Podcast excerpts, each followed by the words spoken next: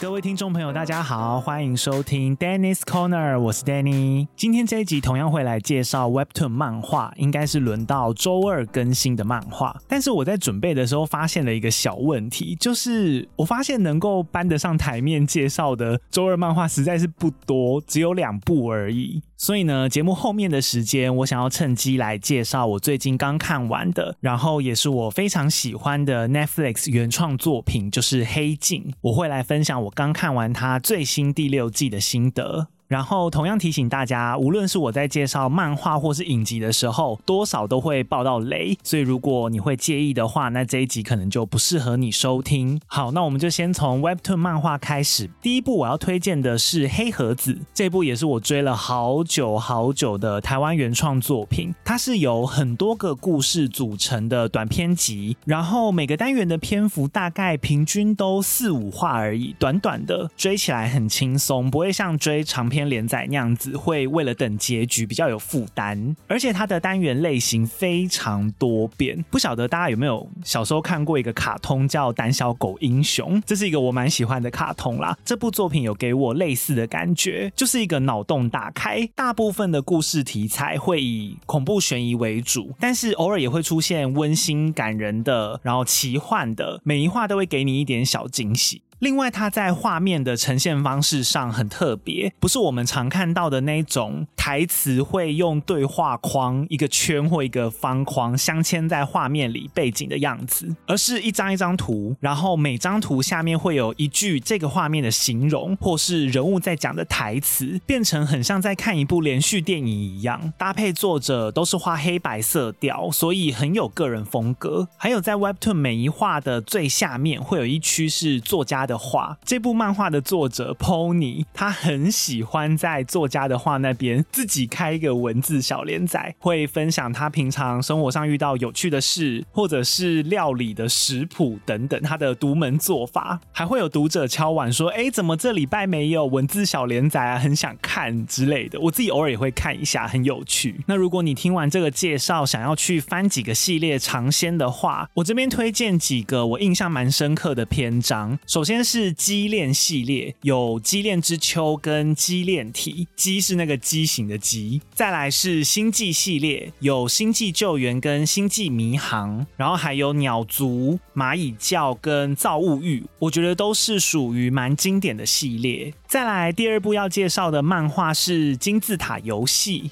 如果你平常就很喜欢提到校园霸凌、阶级斗争或是斗智类型的漫画，那这一部真的千万不要错过。漫画的主角陈秀智，她是一名刚转进某所女校的转学生，但是她转进去的那个爱心班，班级名称就叫爱心班，有一点特别，固定隔一段时间就会进行班级投票，把全班所有学生分成 A、B、C、D、E、F 六个阶级。只要只要你被选成 A 级，你在班上就有绝对不可撼动的地位。那相对的 F 级，你就会成为全班霸凌的对象，而且是认真霸凌哦，无论是言语、手脚，通通来的那一种。那自然，我们的女主角她是转学生嘛，大家也跟她不熟，所以没有什么人情压力，理所当然的马上就被选成 F 级了。但是我们的女主角不是省油的灯，她决定要跟另外一位同样被选成 F 级的学生叫明慈恩联手来对。对抗发起这个制度的 A 级学生叫白河綾，同时他还要破坏这个阶级体系。首先，第一个值得推荐的点就是人物刻画非常强，里面的所有学生啊，角色个性都非常不一样。每个人在这个残酷的体制下面啊，找出各自的生存模式，然后你就可以从里面看到各种人性。大家可能有在网络上看过那个善恶的什么九宫格图，里面有绝对中立，什么混乱邪恶，守序善良，这部漫画里面通通都有。有些学生会迎合 A 级。欺负下级的人，然后有些人选择冷眼旁观，有些人会故意挑起争端来享受可能 C、D、E 级的人互相狗咬狗的那种操弄人的感觉。但是相对的，也有正义感非常强的学生，他愿意站出来和主角一起挑战这个体系。而且我很喜欢女主角在这部漫画里面的表现，她全程置智商在线。除了非常冷静之外啊，能屈能伸，面对任何人，他都可以有一套他自己的沟通方式。然后每一次看到他想出一些计谋来扭转投票局势的时候，都有种很痛快的感觉。也因为他的规则背景是要投票嘛，所以其实也有一种 F 级对抗 A 级候选人在打选战的那种即视感。里面有很多带舆论风向、打心理战、到处游说别人的战术操操作。这部漫画完全就体现学校是一个小社会这个说法，但毕竟背景是在校园嘛，所以剧情进入到很后期，大概剩百分之二十左右，还是会有一些情感面的描写啦，解释说为什么会有这个投票游戏的出现啊，各自有什么苦衷啊等等的。但老实说，我觉得不是很重要啦，光是前面百分之八十有正反两派厮杀、血流成河的部分就已经很精彩了。最后，如果想看这部的人，可能动作要快，因为它其实正片已经完结了，目前在连载外传，等外传也连载结束之后，应该就不能免费看了。等这一集上架之后，应该还剩一两个礼拜左右的时间。那这部漫画也已经确定会改编成韩剧。我上次有看到介绍演员的新闻，大家如果有兴趣的话，可以去查。如果你对这个主题有兴趣，但是不习惯看漫画，或者是错过免费看了，也可以考虑追剧。但是我就不确定编剧会不会改编它，或者是改编的好不好了。那这两部就是我推荐的每周二会在 Live Webtoon 上面连载的漫画。接下来呢，我就直接来分享我看完《黑镜》第六季的心得。这一次真的是等了非常久哦，距离上一次第五季已经隔四年了。经历过中间有一阵子大家都在嫌说黑镜变不出新花样啊，黑镜越来越不黑镜的低潮期，到底第六季表现的怎么样呢？先说结论。其实我觉得蛮不错的，至少我自己算满意啦，而且可以感觉到黑镜这个每集之间不连续的单元剧，未来可能会囊括更多元的类型，想要把主题越做越广的趋势，这个后面我会再聊细一点。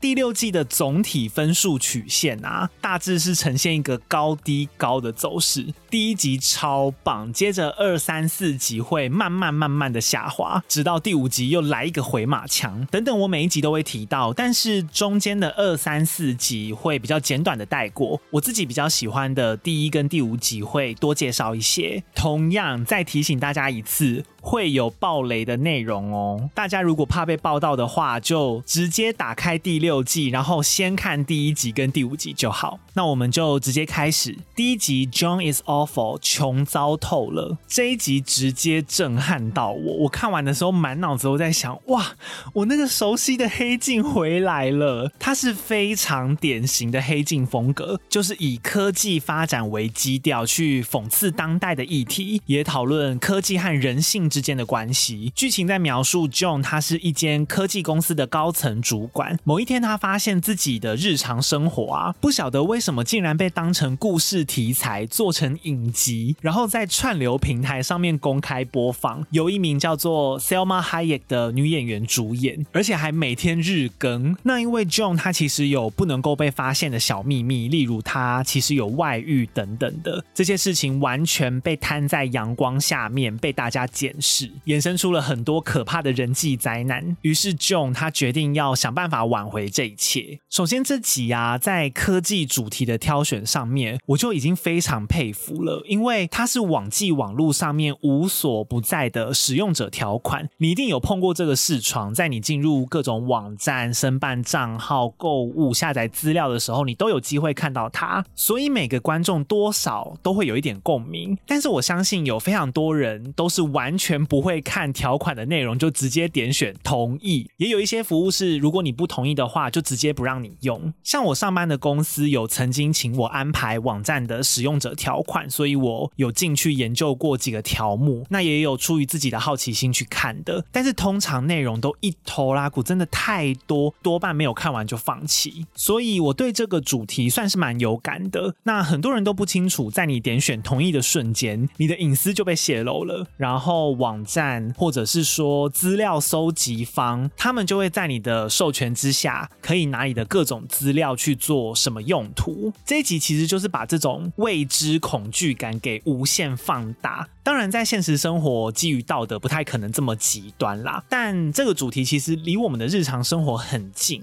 也许在不远的未来，真的哪天会成真啊！就只是在等哪个企业或公司要开这个第一枪而已。那这一集除了有点到使用者隐私权的问题，还有讨论网络时代内容产业的现象。像我自己其实待在内容产业有一段时间了，无论是我的正职，或是我现在在做的 podcast，我自己的感觉是到处都缺内容啦，而且永远都缺，无时无刻都缺。更准确来说，是有点阅率、有赚头的内容很缺。过去最经典啊，那种有收视保证的类型，就是八卦隐私，所以好长一段时间有明星八卦的娱乐内容就很蓬勃嘛。但是随着网络发达，媒体它越来越碎片化了、平民化，就每个人都可以是自媒体，大家也开始对网红或者是有趣的素人感兴趣。那在成本越低越好的前提下，原本喜欢看名人私生活的内容，它衍生出另一种变形。因为我请明星很贵啊，但是我找网红或者是素人的话，成本比较低嘛，所以近年来开始出现越来越多的实境秀、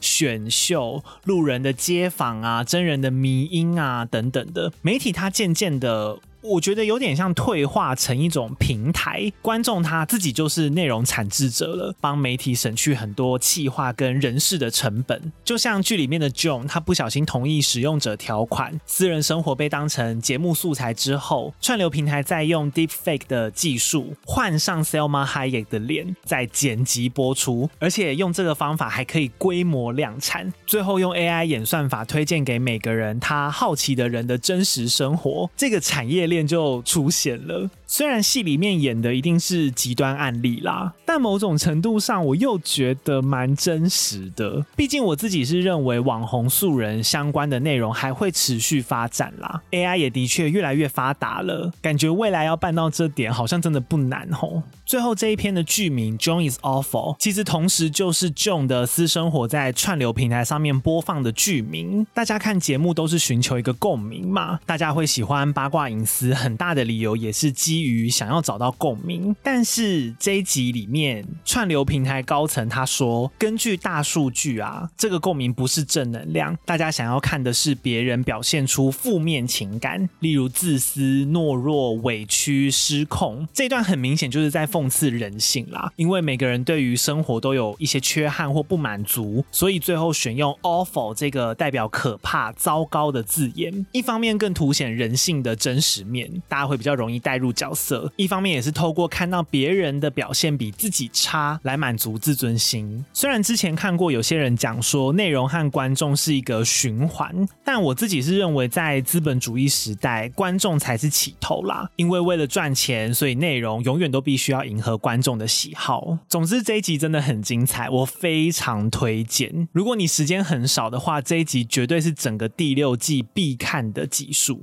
接着第二集是 Luck Henry 亨利湖，故事在讲一对情侣 Davis 和 Pia。他们为了要拍摄一部生态纪录片回老家，是一个很漂亮的小镇。但是自从小镇上面发生过杀人案之后，让当地的观光产业一落千丈，变得很荒凉。同时那场凶杀案还害死了 Davis 的爸爸。结果知道这个故事的 Pia，他提议要改拍凶杀案的犯罪纪录片，说服 Davis 之后，两个人开始边拍边调查曾经发生在小镇上的这起凶杀案。结果却意外查到一些。些可怕的事情。这一集的主题其实和上一集有一点异曲同工之妙，都有讨论到真人实事被商业化或是隐私被消费这一点，但是整体的气氛和上一集差非常非常多。John is awful，如果硬要分类的话，我可能还会把它分在偏喜剧哦，黑色喜剧。但 Luck Henry 它是走黑暗阴沉的风格，节奏偏慢，而且因为它的背景在乡村小镇，科技的元素也变原始很。多是对比现在和过去的摄录器材，重点是它的恐怖点啊，不是肉眼可见、很直观就能让你感受到的恐怖，是偏向内心深层的心理恐怖。嗯，我举几个会爆小雷的例子好了，像是当 Pia 他说，比起无聊的生态纪录片，大家更喜欢看刺激吸睛的真实犯罪纪录片，或者是当他们纪录片拍到一半，然后要找赞助商的时候，因为 Davis 的爸爸他。其实不是直接被杀人魔杀死的，而是爸爸是警察，他只是在侦办的过程中中弹，伤口感染并发死的。结果投资人小姐一听到就嫌，哈，这样你只是间接受害者的儿子，诶，这个卖点不够看，还强调观众想要更强烈的刺激。但是无论是 PR 或投资人小姐，他们都完全无视说出来的话会对 Davis 造成二次伤害，两个人都只在意纪录片会带来的声量和金钱，大概是这种感觉。有很多的细节要注意。当你理解每个人想法背后的立场和行为动机，才能体验到惊悚的感觉。然后等你好不容易撑过前面的铺陈，故事到后期会有一个蛮关键的爆点。虽然我个人觉得没有带来多大的惊喜或惊吓感，整体还是比较平啦。不过我觉得有空还是可以看。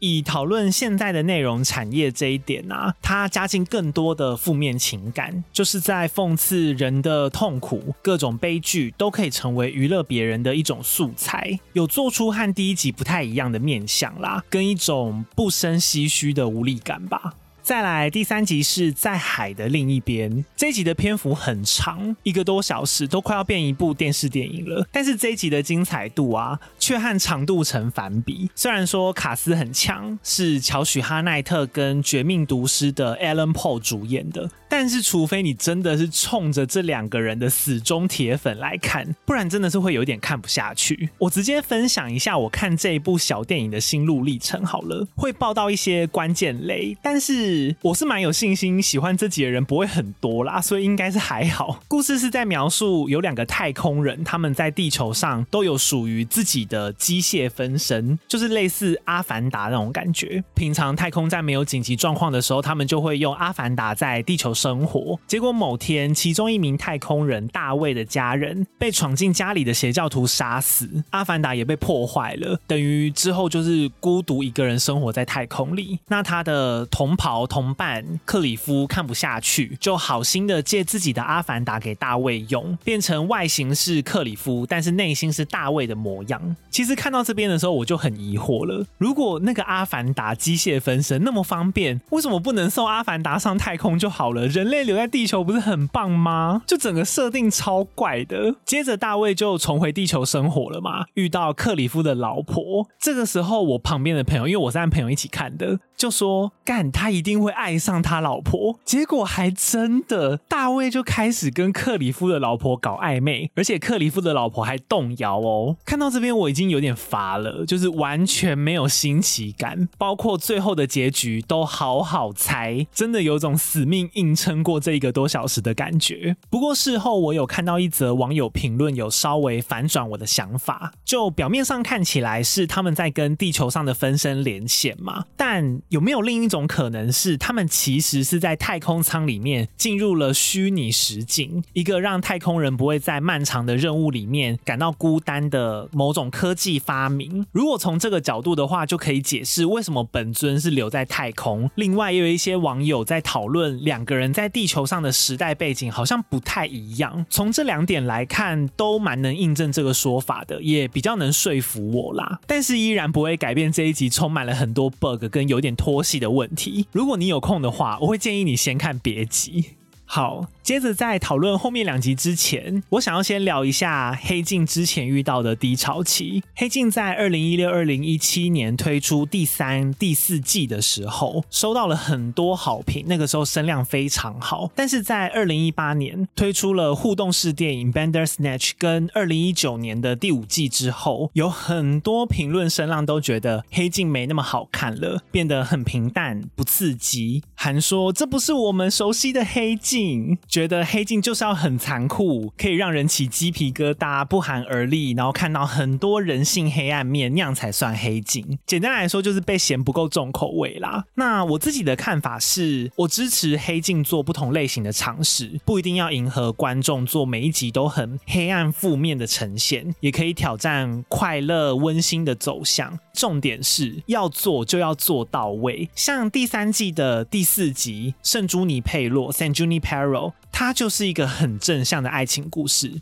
当时这一集上线之后，有非常多的好评，而且甚至有拿下艾美奖，证明只要剧本跟制作够厉害，观众应该是可以接受不同面向的黑镜的。那第六季的后面两集呢？我觉得对黑镜来说是一个更大的挑战，因为里面完全没有科技元素，它反而加进了一些神怪、超自然的元素，直接从科幻剧变成奇幻剧了，完全可以预想到一定会有黑。黑镜迷来嫌说看不习惯，但是我抱持着跟前面同样的看法啦。求新求变很好，而且是一定要的，但是剧本还是要有料。毕竟黑镜都做到第六季了，贴近日常生活的科技或数位技术就那几样啊。如果可以趁这个机会把类型做宽，改用不同的题材，同样都去呈现人性的黑暗面，或许会是一个新的出路啦。所以接下来我就来分享看完这两集神鬼版黑镜的感想。首先第四集是梅期待，它是一个人名哦，英文剧名是 Mazy Day。老实说这一集真的差强人意哦，跟中文剧名一样，没期待就不会受伤害。虽然主演也是很难得，我一眼就认出来的萨奇毕兹，他比较有名的作品是小丑里面的 Sophie，跟死侍二里面的 Domino 多米诺。但是这一集的整个故事。线实在是太扁平了，再厉害的演员都救不起来。就是一名女演员离奇失踪，然后萨奇毕兹演的女狗仔，她为了钱决定要找出这名女演员的下落，拍到她的照片，最后发现了女演员的秘密，没了，就这么简单，比上一集第三集还要简单。而且我没有看到任何可以反转我想法的评论。虽然编剧应该是想讽刺娱乐圈的狗仔文化啦，感觉企划上面也尽量设计的很悬疑。了，但是力道完全不够，完全可以跳过的一集。好，虽然第四集颇失败，但最后第五集《恶魔七九》出乎意料，我蛮喜欢的。而且网络上其实负评偏多，所以我是要逆风的推荐它。这集跟第三集一样，也算长，同样一个多小时。它开头的字幕啊，就很有看电影的感觉。而且有一个很有趣的地方，就是它右上角的标题直接写 Red Mirror，好像。刻意跟黑镜 Black Mirror 区隔开来，告诉你说这集不是黑镜哦，你没兴趣就请你离开哦。但是他又在黑镜的体系之下，感觉变成了一个没有科技，然后改加进超自然元素的小系列。这集的故事背景发生在一九七九年的英国，当时英国社会充满种族主义跟对移民者很反感的那种排外氛围。然后女主角是一名独居的印度女子妮达，她平常。在鞋店上班，饱受来自各方的歧视，同事啊、老板啊，连酒吧员工都不屑正眼看他。他平常过得很压抑。结果某天，妮达他不小心解锁了恶魔的护符，一名叫盖布的恶魔突然降临，告诉妮达说：“你要在三天内杀掉三个人，每天献祭一个人，否则世界就会毁灭，陷入一片火海。”于是妮达就得一边内心挣扎，然后一边行动。其实刚看。前段的时候，我还蛮担心这集会不会也有点单调，变成女主角的复仇爽剧之类的。但是随着剧情推进，这一集的深度有越来越深。主要有两个比较具体的方向想分享给大家。首先是这个恶魔盖布到底存不存在？因为看到后面实在是有太多线索，都在暗示女主角妮达的精神好像有点状况。例如妮达她看的书，或者是她在描述过世的妈妈在生前也被当成。疯子，还有一些更关键的地方等等，都会让人质疑说：真的有恶魔跟这个任务吗？还是是女主角已经被歧视到精神崩溃疯了？这个恶魔只是妮达她把心里想要杀人复仇的欲望合理化、具现化的想象，或者是妮达可能活得很孤单，是她内心孤独的一种投射。我觉得这个是大家在看的时候可以注意的部分。再来进一步延伸到要妮达杀人这件事。这一集有呈现出非常多善跟恶之间的拉扯，